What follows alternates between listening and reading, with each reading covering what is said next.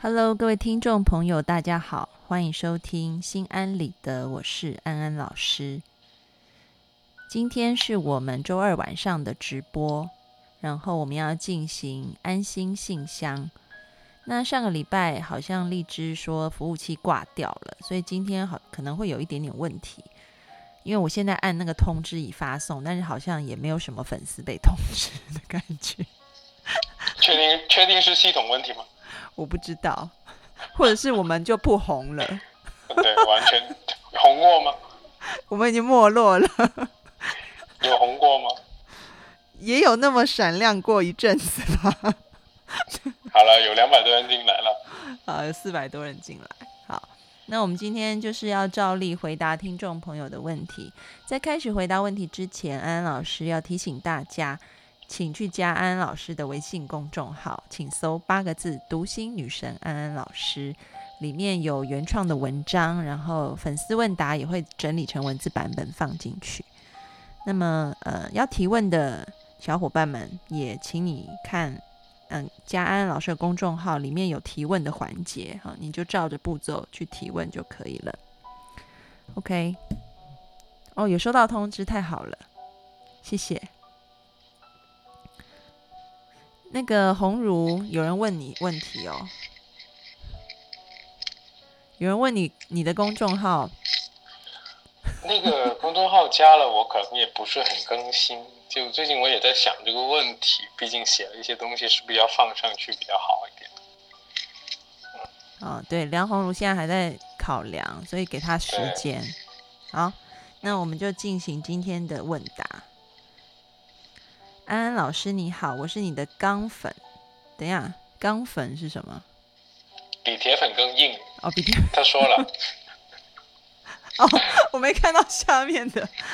因为所以今天看见的时候，所以你之后要搞什么会员制的时候，你就这么铁粉、铜粉、铁粉、钢粉、钻粉、黑钻粉。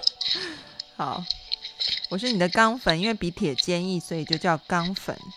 虽然我们未曾谋面，但是我一直觉得你是我的良师，对你的崇拜之情也不是语言所能描述的。谢谢。最近我遇到了一件让我非常非常困扰的事，每天郁郁寡欢，感觉好累，什么都不想做。练习正念还让我保持着一丝清宁，否则我真不知道会怎样。其实说出来可也不可，也不是什么大事。我今年三十六，工科毕业八年，工科硕士毕业八年，孩子六岁，但我一直不喜欢自己的专业，国企混了几年。对于每天闲聊的日子，实在混不下去。一四年辞辞职了，然后跟着我们本地一位家庭指导师学习和工作，两年几乎没有收入。因为很多事情，我发现老师过于在乎钱，而且他总是不肯教我，做个案都是让我出去。去年我听了你的节目之后，做了一个了断，不跟他了。因为我考了家庭指导师从业资格证，考了国家二级心理咨询师证，有从业资格了。之前两年学习的东西，因为听你的节目，突然有一种顿悟的感觉。做了半年个案，效果还是很不错，我自己也很有成就感，所以我坚定的想走咨询师的路。我想把心理学和专注力结合，提升孩子们的学习力。让孩子们找到一个轻松学习的方法，把孩子们从繁重的学习中解脱出来。但是现在我被卡住了，孩子放假，我突然挫败感特别强。幼儿园孩子被我轻松的养着，什么都没学。现在马上上小学，感觉特别焦虑。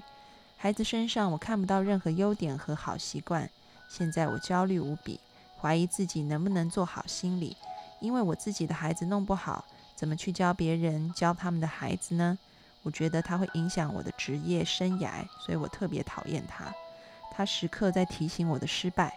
我想去系统化的学习心理学，所以我想考个北师大的学位。因为跨行，我还得重新考硕士。年纪大了，想到考硕士也有很多恐惧感，怕努力半天考不上。中科院心理所可以申请在职博士。可是毕业的话要发表 SCI，听着就觉得拿不到毕业证。如果我想自己开心理咨询室，我是应该去读书还是去参加培训呢？现在我到底该怎么办？好痛苦，不知道路在哪里，所以待着原地什么都不做了。好，鸿儒，其实他今天问题有好几层呢。对啊，对，蛮蛮多的，其实哈。所以我们可以慢慢回答，因为我们今天只有这个问题。是的，那个，呃，慢慢来吧。就其实我最起码在里面分，那看见有三个三个问题啊。啊，第一个啊，就是他关于自己作为一个咨询师的那个发展啊，感到困惑。然后呢，这是关于那个职业生涯的方面的问题。第二个呢，就是说关于那个啊，他对于自己孩子的那个啊呃教育遇到一些困难啊。第三个呢，就是说，其实这两件事情加起来就很影响他个人心情。然后呢，我就想分开这三件事来来来分别说一下，最后再再总结。就我觉得安安这样好不好？因为那个我也不知道你看到几个问题，就我们一个个分问题的说。因为我觉得我一下子把那三个问题全部回答出来会很长，啊，那我就可以啊，我先说我，对啊，我先说我看到的，我们就聊嘛，对啊，对啊，嗯，呃，首先呢，就这里我先说一个呃，可能会大家比较容易搞错常识性的问题哈，呃，其实做心理咨询呢，跟做临床心理学，呃，还是有点区别的啊，就像这位听众你在里面提到，就是说。呃，专注力怎么提升一个孩子的那个学习方法？那这是在某个专题底下的一些心理学方面的一些工作，啊，他用到的可能不仅仅是心理咨询，或者甚至有些时候都不用心理咨询的一些技巧的，啊，因为咨询它很严格的，就是说我们在呃一个咨询师与来访者的关系里面去进行有一定设置的一个工作的，啊，但是如果我们要去做一个啊关于专注力。啊，关于提升学习效果这么一个方向的工作的话呢，大家可能是就变得更丰富的形式了。那可能就是一些上课啊啊参与的活动啊，包括可能是整个课程啊、夏令营啊这些方式都可以考虑。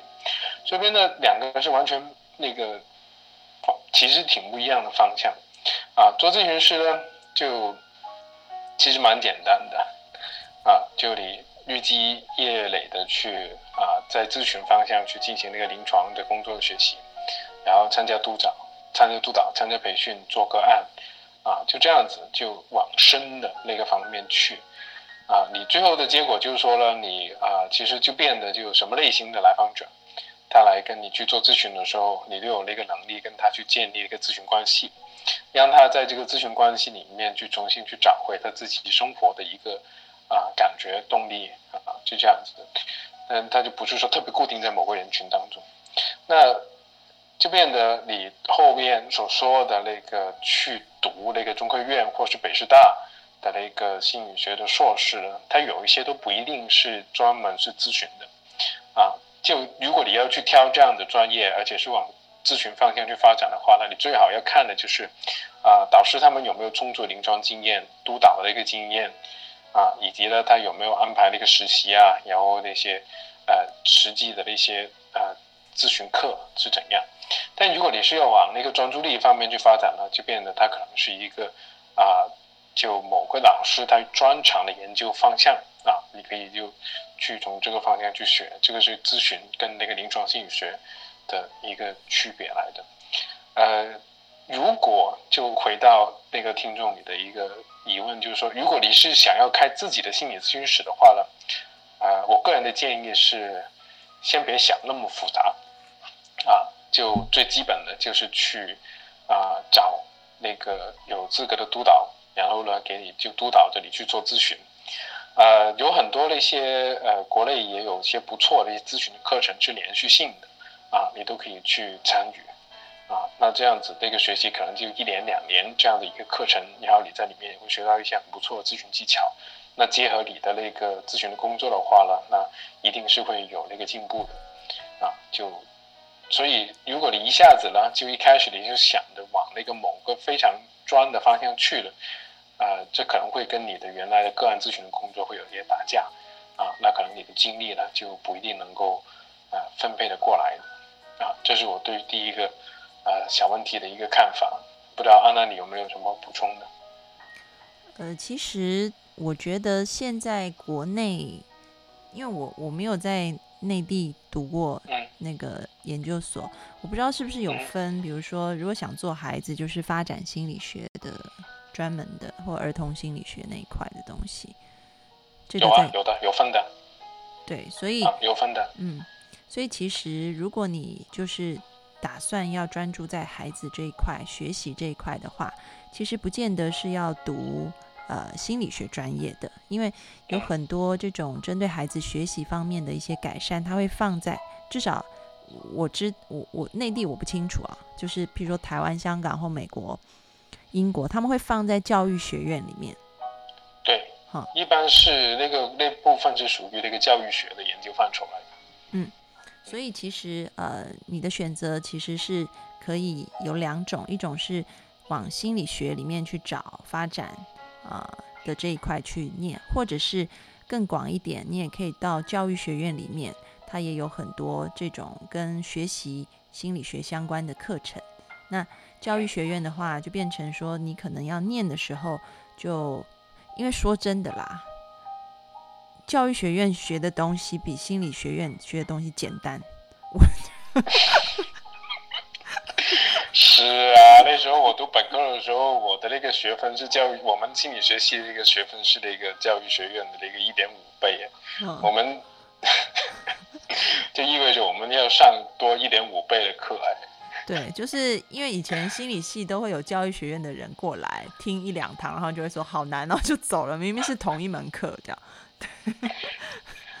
所以，所以如果说考量一下，你觉得现在又要照顾小孩，或者是呃没有办法有那么多的精力啊去学习的话，我觉得也许你也可以考量一下在教育学院里面去读，因为其实呃内容是一样的，但是。我也不知道为什么就会轻松很多，为什么？那个有点不太一样，就是呃，主要是心理学系它会更强调是那个基础性的那个研究，所以它里面会有涉及到很多那个研究的理论，对，然后还有很多的。然后教育学那边它更多是那个临床的应用方面的呃这些事情。那还有呢，我就这边插一句，就是说你如果去找那种申请在职博士或者硕士。要去发 SCI 的那种呢，呃，这个是研究型的那个学位啊，那它更多是在学习怎么做研究的。那你如果是想要提升自己的一个临床能力的话呢，你应该去找那种啊那个授课型的那个学士或者是博士或硕士啊，那种就不需要发 SCI 的啊。就会有个很大的区别。你就如果去到学校里面去做要发 SCI 一些，基本上就是等于你在帮学校打工去做研究的，啊，那就其实挺不一样的。那就授课型的话，你就去上课学东西，啊，就好像安安在那个港大的时候，他就是 PhD 嘛，那个 Doctor of Philosophy 就是专门要做研究的，就一没什么课上的，对吧？就自己要在那边看书、设计啊、研究、实做实验，然后收数据这样子。嗯嗯，那。我读的那个呢，就咨询呢，都是授课型的。为什么？就是我们要学习怎么做咨询。嗯。那最主要的一个任务就上课啊，然后去实习啊、督导啊这些啊，就只要不要做的太糟糕，然后呢，就是你有那个及格，然后都有去上课、有交功课、有去做实习、有去参加督导，那都是可以过的啊，就不要犯大错就可以了。对，所以其实方向不太一样。像红如读的那种，就是。上课型的，然后我读的这种就是研究型的。那我觉得，如果是要实，就是你想要更多实物方面的这个熏陶的话，那可能授课型的会更适合你一些。而且研究型的都没朋友，真的很很孤单。我觉得去读研究型的课程的话是。啊，真的是要看你是哪一种性格的，就要耐得住寂寞，然后你是对一个知识抽象的一些理论啊、数据啊，你是感到兴奋的，那你一看到那些东西你就开心的，在那边转了一天都出不来，那种感觉很好，那就就恭喜你，你你可以去读。但是你还是如果是比较喜欢那个跟人接触的，你喜欢工作的时候你是对着人直接对他产生一个作用的，那就是啊临床的授课型的，啊呃对，王帆帆问我在哪里读的，就在港大，对我我就我跟他是同，我们是同一所同校的，对，嗯嗯嗯，所以就你在挑那个课程的时候要看，就是到底是授课型还是研究型的。呃，就如果你没有打算去追求那个学术上面那个身份的话，那其实啊，去读那个授课型的就可以了。而且授课型它基本上都会有那个全职和在职这样让你选，那你就可以结合你的生活的安排。嗯，呃，在职的一些课程呢，你就可以说啊，可能每年集中的去分开三四次去上课，每次就一两个星期这样子。你要剩下的你都可以回到家里啊，一边上班一边照顾家庭。这样子你是相对来说比较好安排时间的，啊，研究型的话呢，基本上都是全职的，那就意味着你要花挺多的时间在那上面。好，那我们你要你要先讲吗？还是我先讲后面的？你先讲吧，后面的。呃，轮着来吧。好，就是其实我我看了这个问题哦，我倒没有想要回答那么多耶，你知道吗？就虽然他的问题很多。你想跟他说那个过着过着就好了是吧？不是不是，我我想说的是，其实，嗯，我觉得就是心态还没有校正之前呢，可能你要先考虑一下，不是说到底出来是要读实物的还是读研究的，而是说我为什么要去读书？因为我看到这个问题的感觉，我会觉得说，现在好像是。你本来觉得是很 OK 的，但是因为自己的孩子可能现在有一点点状况，然后你就突然想去对自己完全失去信心，然后就很想要抓一个救命稻草，抱着这种心态去念书。那我觉得，所以前面我跟红茹讲的是一些读书的建议，但是我觉得更多的是你要回去看你为什么今天要念这个书。你是因为真的很喜欢这个东西，想要去嗯有更多的知识，可以从事你喜欢的事业，去帮助别人，还是因为你目前有一点挫败感，然后你就想完了，我我一定要赶快抓一个什么东西，不然我的生命就晃晃荡荡的，好像不知所措了。我觉得如果是后者的话，那可能真的我们要去好好思考一下。因为当人碰到问题的时候，我们人的本性是很自然的，会去想解决方法，会去想要找救生圈跟救命稻草的，这是很正常，没有错。但其实我们可以透过这个机会，更多的把它变成是一个转机。这个转机的意思就是，你现在也是一个学心理学，也是一个咨询师。我觉得可以更多的去尝试挑战一下自己。我们可以把内题、把问题看到问题的时候，我们可以往内看，而不是先往外看。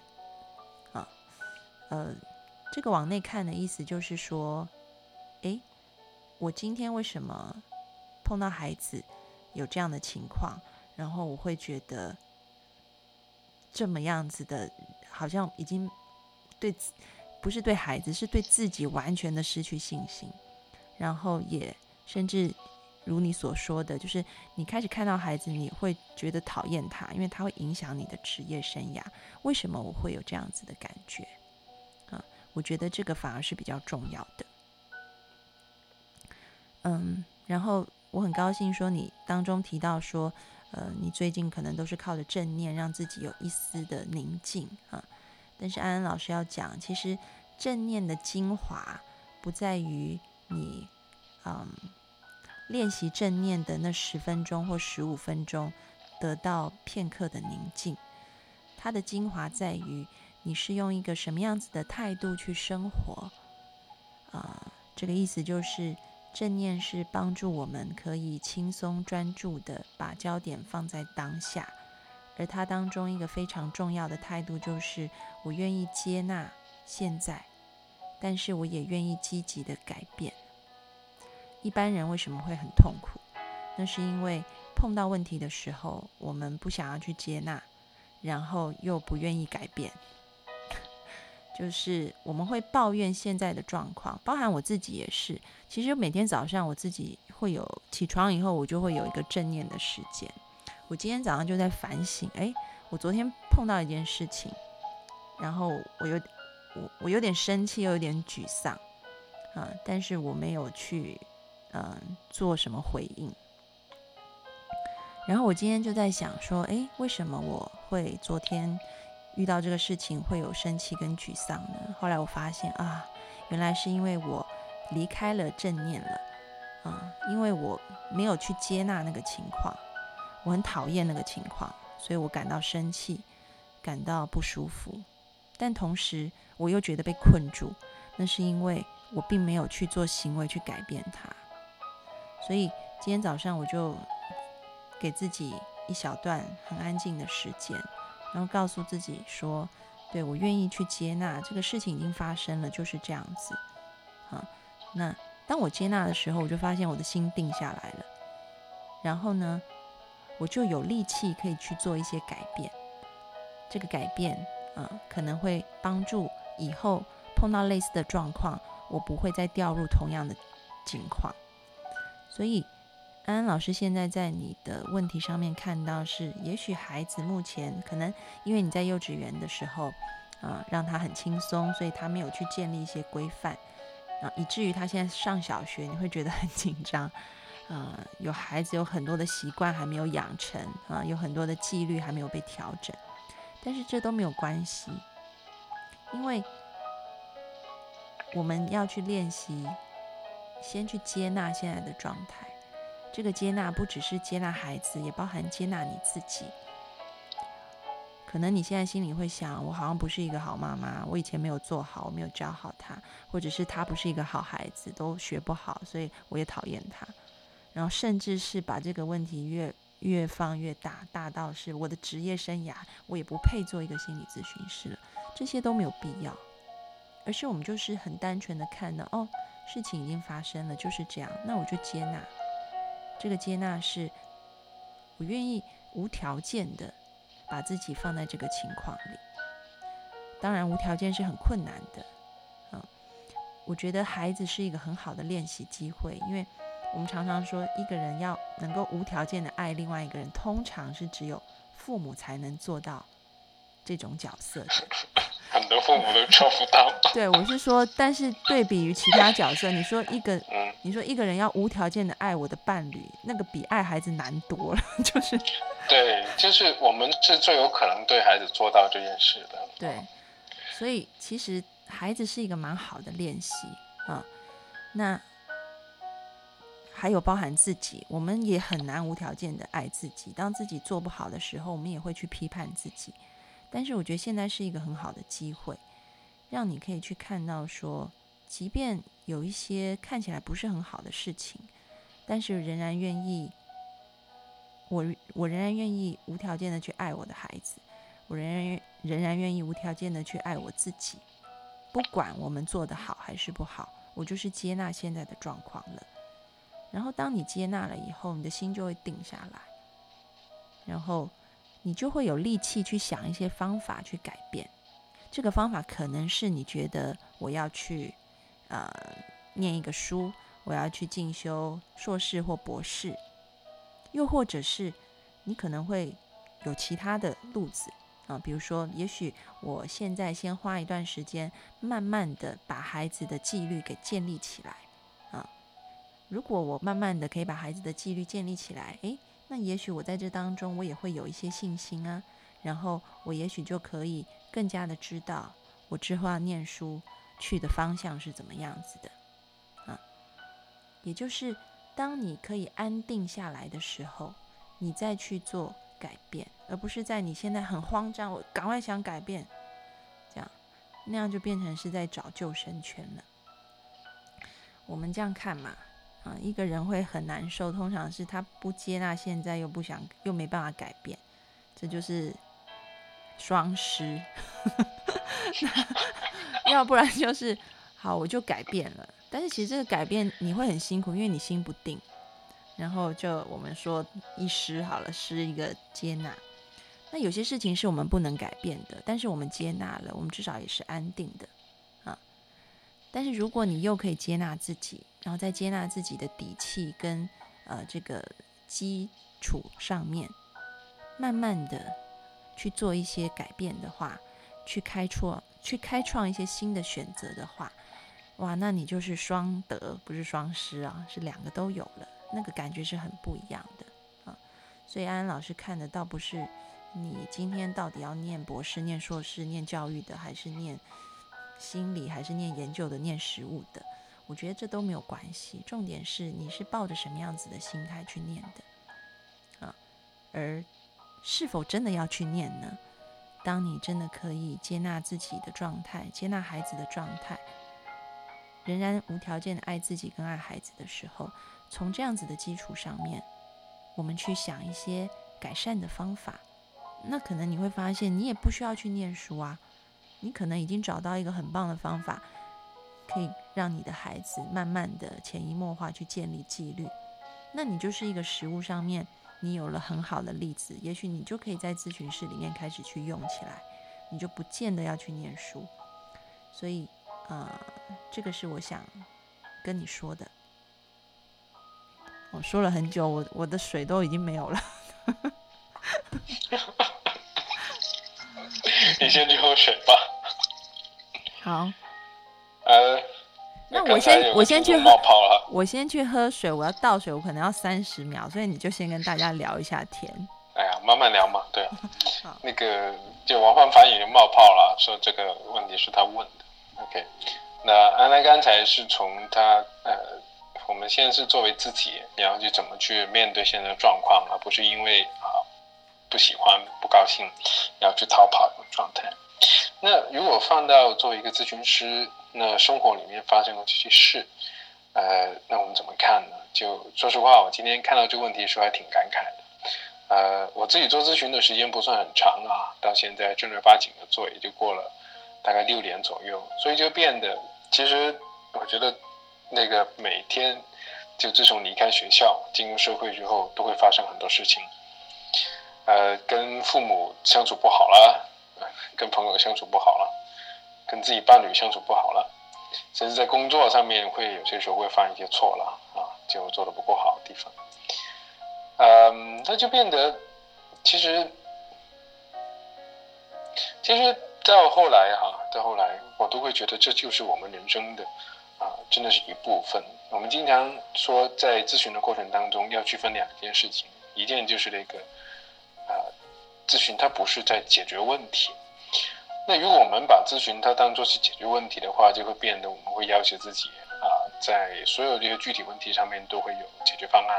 啊，我们知道该怎么跟伴侣相处，知道该怎么跟父母相处，啊，知道怎么教孩子，知道怎么应对生活里面的压力，各种各样，我们都好像要求自己有办法去解决。其实这是很不合理的一件要求来的。呃，我们想想哈，我们想想，有我们的来访者去到我们的面前的时候，他们都是带着有一些他们可能已经努力了很长时间，但是都不一定有方法去解决一些问题。我们要看的并不是说这个问题怎么解决，而是我们还可以去看待我们怎么去，我还可以选择怎么去看待这个问题的一种角度方法。那首先很重要很重要一点就是说不要逃避嘛，对不对？就我们身在这个。啊，问题当中，只是呢这个问题当中，我们要去先去面对它，感受它。那将来这些都是我们能够去理解我们的来访他所处的这个状况的一个资本来的。就如果从一个最基本的做咨询的一个呃观点去看啊，我们怎么去理解我们的来访者？那就是通过我们自己感受到的东西，包括自己的人生经验。啊，经历包括我们的专业知识，包括这个来访他当时给我们的一种感觉，让我们能感觉到他所处的状态，尝试去理解他。所以，就这不一定是一个外在的一个知识性的一些问题，更重要的是，我们能不能把自己放在那个过程里面啊？首先，允许自己有生气的时候，也允许自己有挫败的时候。啊，允许自己没有办法的时候，允许自己有想放弃的时候，但是这都不是最终的结果来的，因为那个生活还是在继续。呃，我最近才跟我几个朋友在在在讨论一个他他他做的很艰难很艰难的一个个案，然后呢，我就想起一本书，那本书的名字呢叫做《咨询败局》，这中文的名字啊，就里面有十个非常出名的治疗师，他在里面去分享自己那些觉得做的不好的那些个案，啊，就他们都那么厉害了，但是他们为什么会愿意写这本书去分享这些做的不好的个案？就因为有些时候真的是没有办法解决的呀。就我们做咨询的目的，有些时候并不是说让大家呃那个那个走上人生巅峰的，而是有些时候就是，就是咨询败局，就是这几个字啊，可以搜一下这本书。就有些时候我们是得看看呃怎么在当下，就是个非常有限，就是那个我们作为咨询师，有些时候是有限的，那来访者他们自己也是有限的啊。就本身人类就很有限的这个状况底下，我们还是想要去啊，怎么活得好一点啊，开心一点，自在一点。就呃，所以在这个过程当中，这些体验都是非常非常宝贵的体验。那对，就如果我们错过了它，就不去经历它，不去体验它的话，我们有很多时候就只是把自己放在一个啊正确的。就我在猜哈，就我们去读书啊，我们拿个学位，我们拿个专业资格啊，就证明自己厉害，就不是这样的。就是我们在这个过程里面去经历的这些东西啊，然后我们也能够再一次陪伴我们的来访去经历这些东西，最终他会选择用自己的方法去走出来的时候，那才是一个啊一个我们觉得是好的咨询。这边的你现在感觉到不知道路在哪里，重要的是你。就路都是走出来的，原来就没有路。你可以先回到你的生活里面，看看你的需要，啊，孩子的需要，你身边人的需要，看看这些，啊，而不是着急的去那个读一个课程啊，怎么样的？就别人没有办法告诉你生活应该怎么过。嗯，我我以前年轻的时候也会讲，哎，就是说遇到一个问题，我就好急哦，就想要赶快抓一个。对啊，很想要赶快抓住什么东西啊！这个就是王凡凡说是他问的嘛啊！我就想到我以前不论是什么事都是这样子啊，比如说可能谈恋爱，如果失恋了，你就会想哇我赶快工作，就就就是你会想要赶快抓一个，总要找个出口，是不是？对，然后或者是工作 fail 了，你就会想说，那我要赶快找个人谈恋爱，这样子。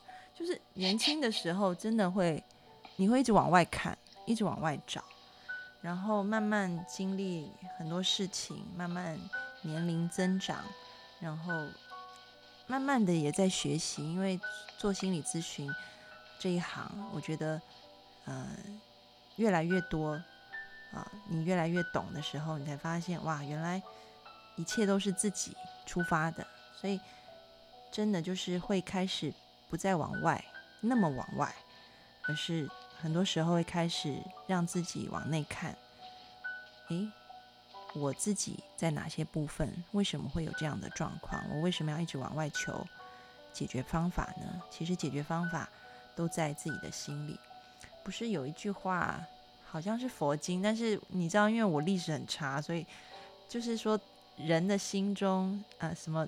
在灵山塔下修什么？你你你有听过那句吗？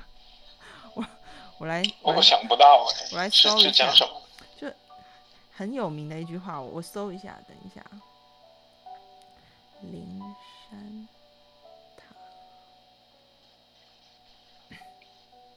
哦，我来念一下，叫做啊，佛在灵山莫远求，灵山只在汝心头。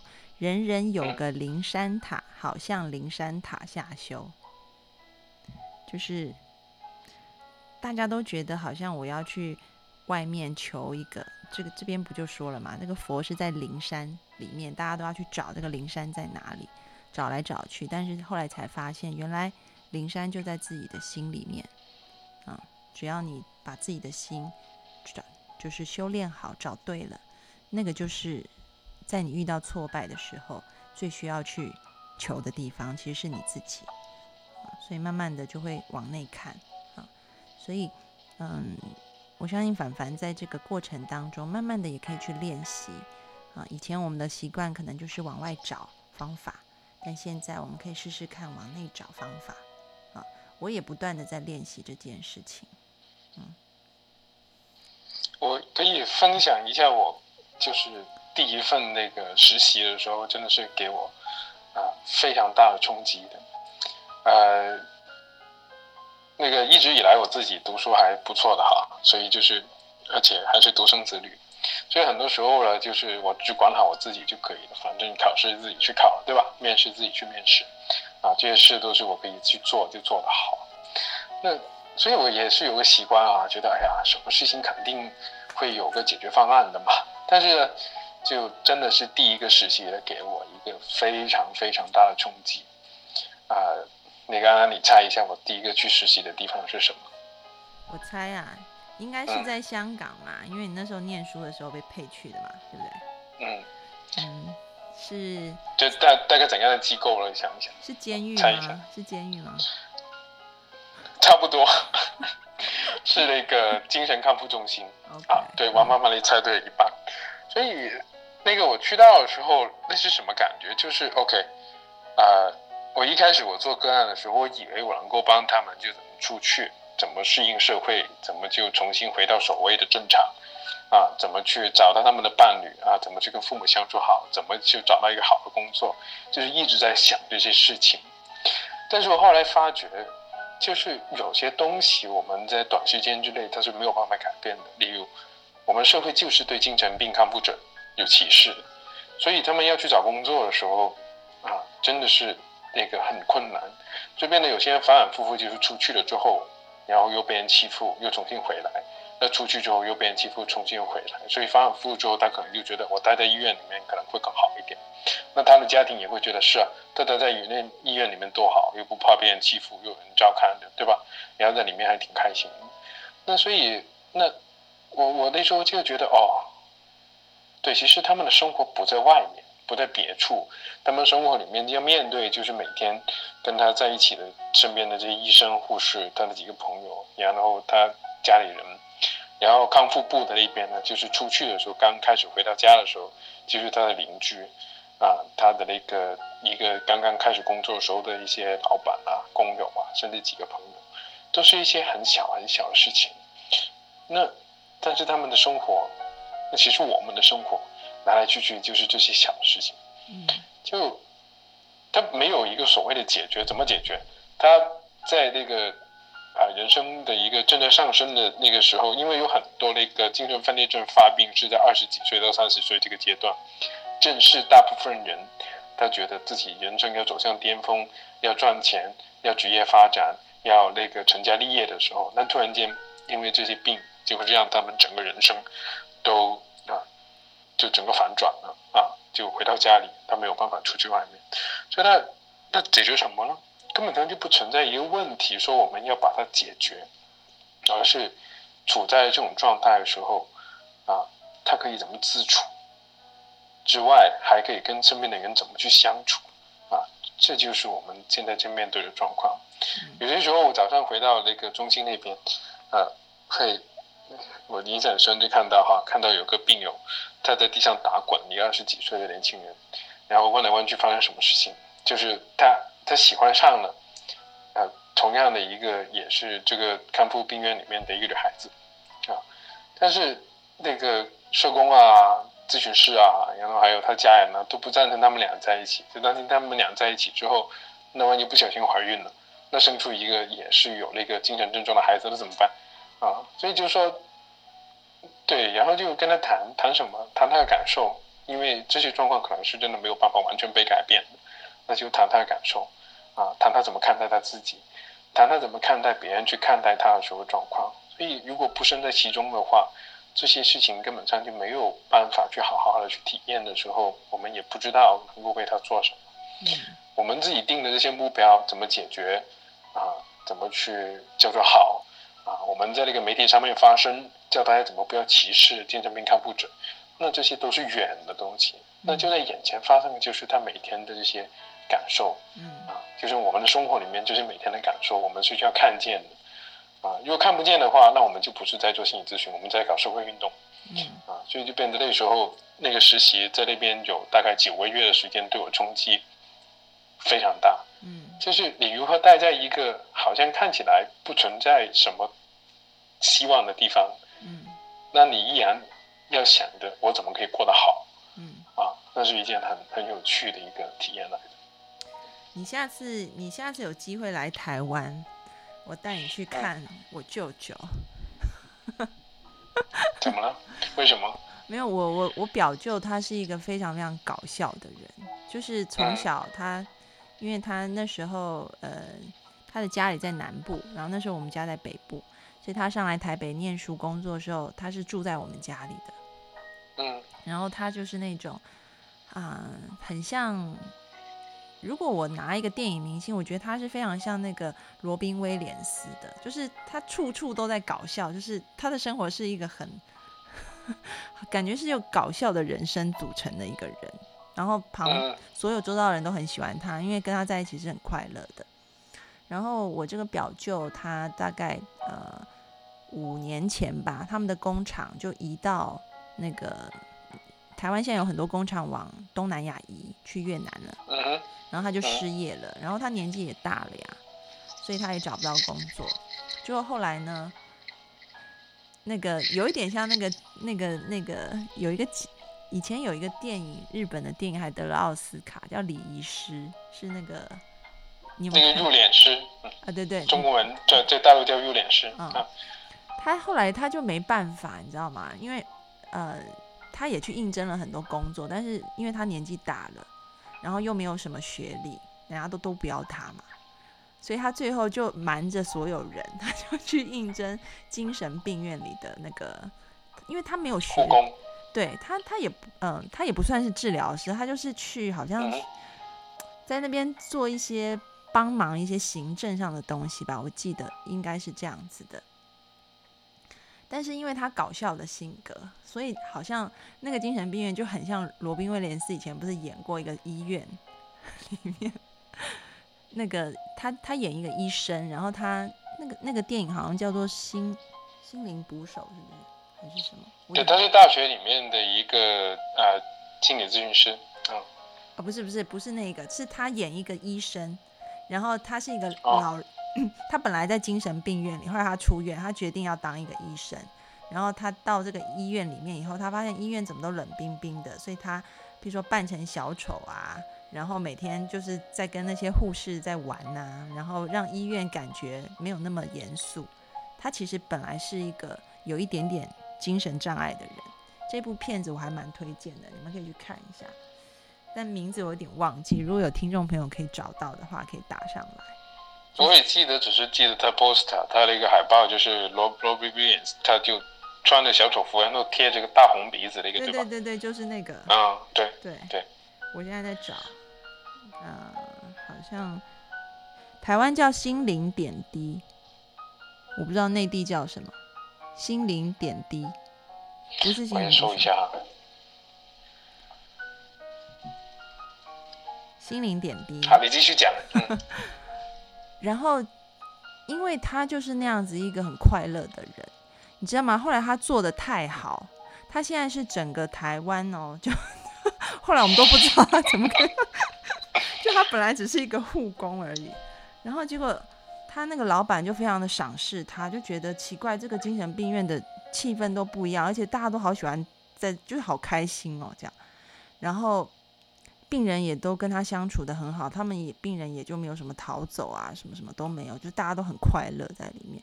就后来那个那个院长好像就说，我还有好几家连锁的，你去帮我管吧。他就越管越多，现在好像就感觉是，就整个事业做很大的感觉。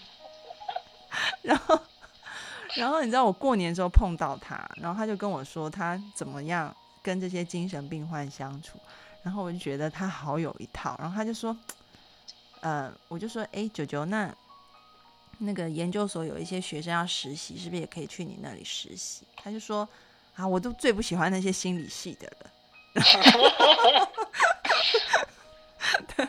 然后我就说为什么？他就说都，嗯，可能他们就是理，他就说他用台语讲，因为就是那种比较，他他国语讲没那么好，因为他学历不高。对他那个国语的意思，其实就是说只会读书啦，然后什么事都做不了这样子啊。然后我就觉得特别好玩啊。所以其实你刚刚提到那个精神病院，我就突然想到这个事情。你看我舅舅他其实没有读过什么书的啊，但是他同样的是可以在，他不是做心理咨询，但是他也不急着要去改变这个人。我觉得这个很重要，他就是让他们怎么可以在这里面过得很快乐，这是他想的事情。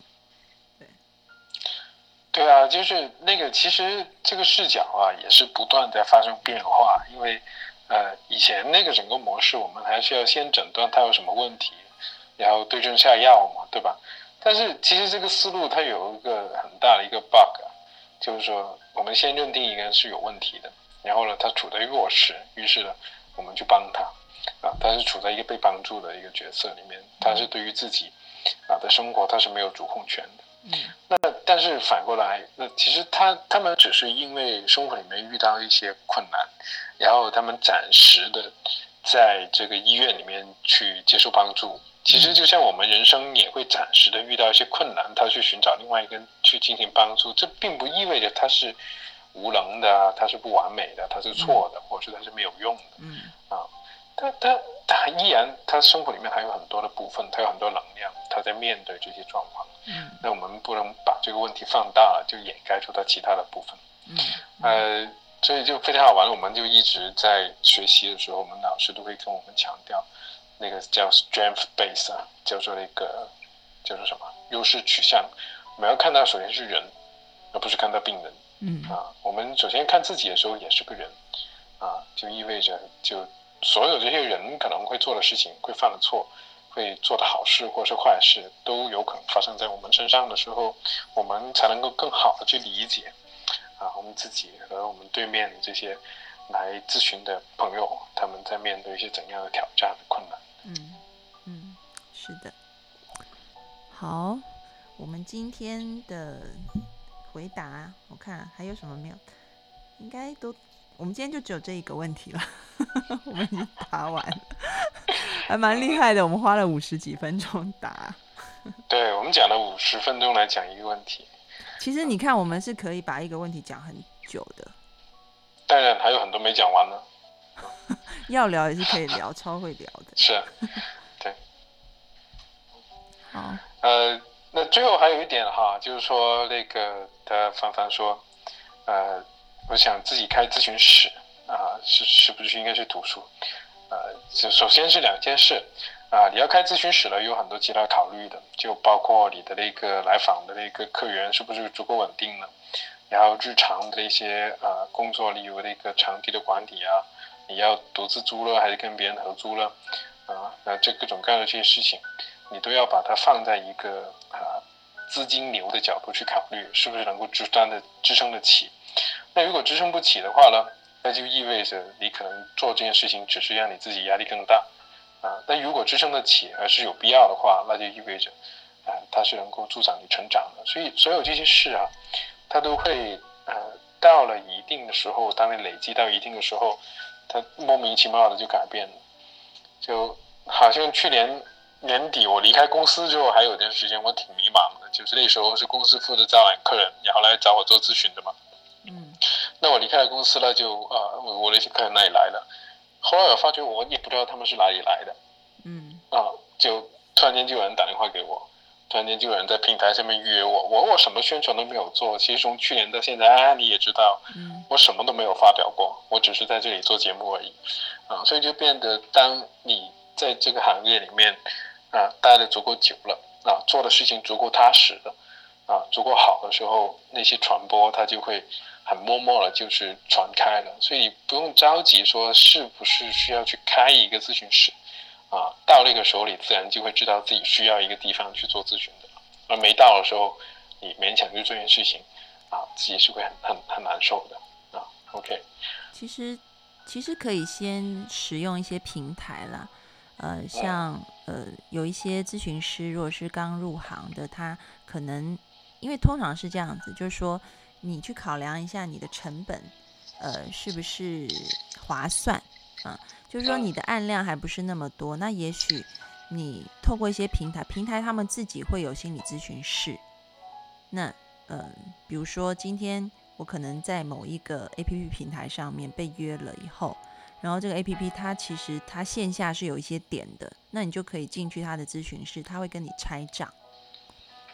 然后就等于是你租用那个咨询室的费用而已，呃，那个时段的费用你给到他而已。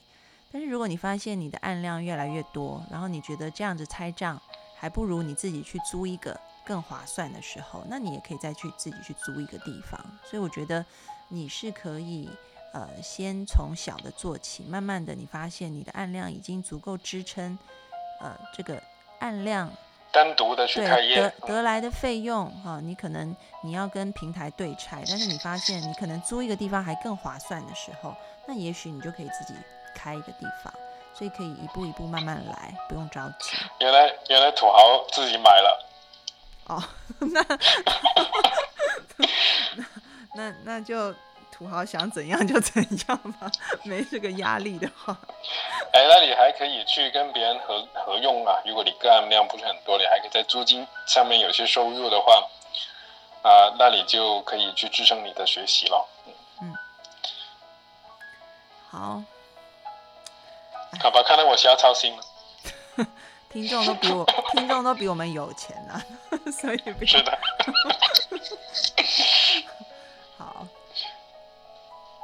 好，OK，那希望今天的回答都有答答到那个王凡凡的问题。好，好，那我们同样的下周二一样晚上八点半有直播。那各位听众朋友，有一件很重要的事，就是你们要去加安老师的公众号“读心女神安安老师”八个字，搜一下，然后就加进来，里面会有原创文章跟粉丝问答。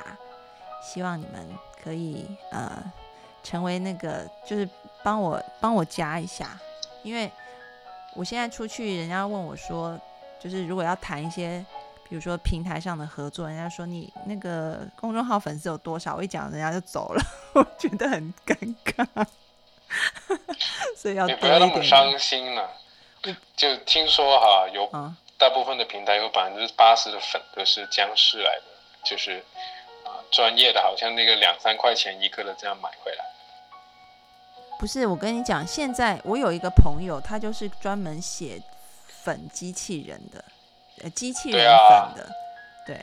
但他跟我说，现在他们也越来越难做了，但是他已经之前就赚饱了，你知道吧？对，就应该是差不多两年前吧。对。他们他们那个那个僵尸粉都不是买的，就直接就是他帮你找了一些可能会看你的文章的关键词，这样子对应的，然后加他们的，主动加的，就挺好玩的一件事情。